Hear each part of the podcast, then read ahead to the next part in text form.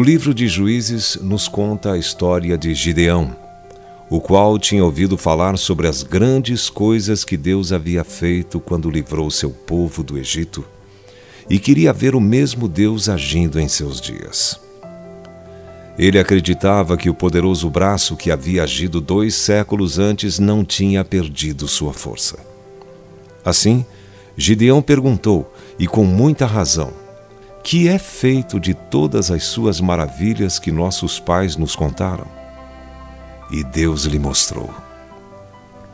A história de Gideão revela como o povo de Israel conseguiu uma grande vitória sobre os inimigos, sem qualquer capacidade ou poder de homens.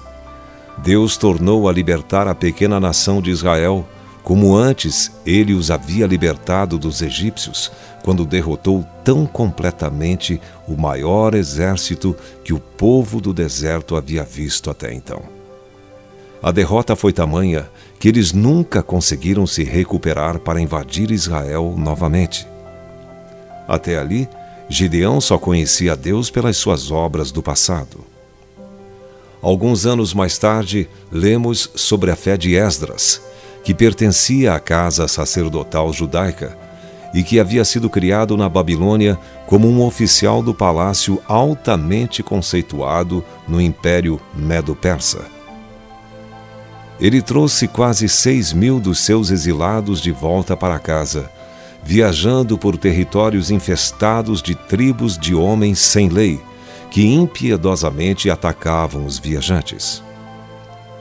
O imperador queria que Esdras e seu grupo viajassem debaixo de sua proteção militar durante a jornada de cinco meses. Ele, porém, disse ao rei que o Deus que havia cuidado de Israel durante quarenta anos do deserto e que os havia tirado do Egito, poderia cuidar deles muito bem durante todo aquele tempo. Isso pode ter soado muito religioso, mas a verdade é que nem Esdras, nem ninguém naquela época jamais havia tido uma visão, ouvido a voz de Deus, testemunhado cura ou milagre, ou havia tido qualquer sinal vindo de Deus. Além do mais, Esdras não era profeta. Ele não tinha nada a não ser as Escrituras. Mas ele acreditava em Deus, descansando unicamente no que estava escrito na palavra. Ele executou todo o projeto debaixo das poderosas asas do Senhor. Esse tipo de fé pura, fundamentada unicamente na palavra de Deus, está disponível para você hoje.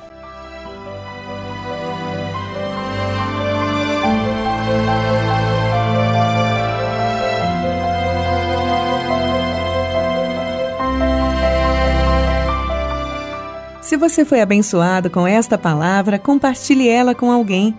Esta devocional foi extraída do livro Devocionais de Fogo, do evangelista Reinhard Bonk, fundador da Cefam, Cristo para Todas as Nações. Para conhecer mais sobre a Cefam e seus inúmeros projetos evangelísticos no Brasil e no mundo, basta acessar cfan.org.br ou baixar o aplicativo Cefam Brasil nas plataformas Google Play e Apple Store.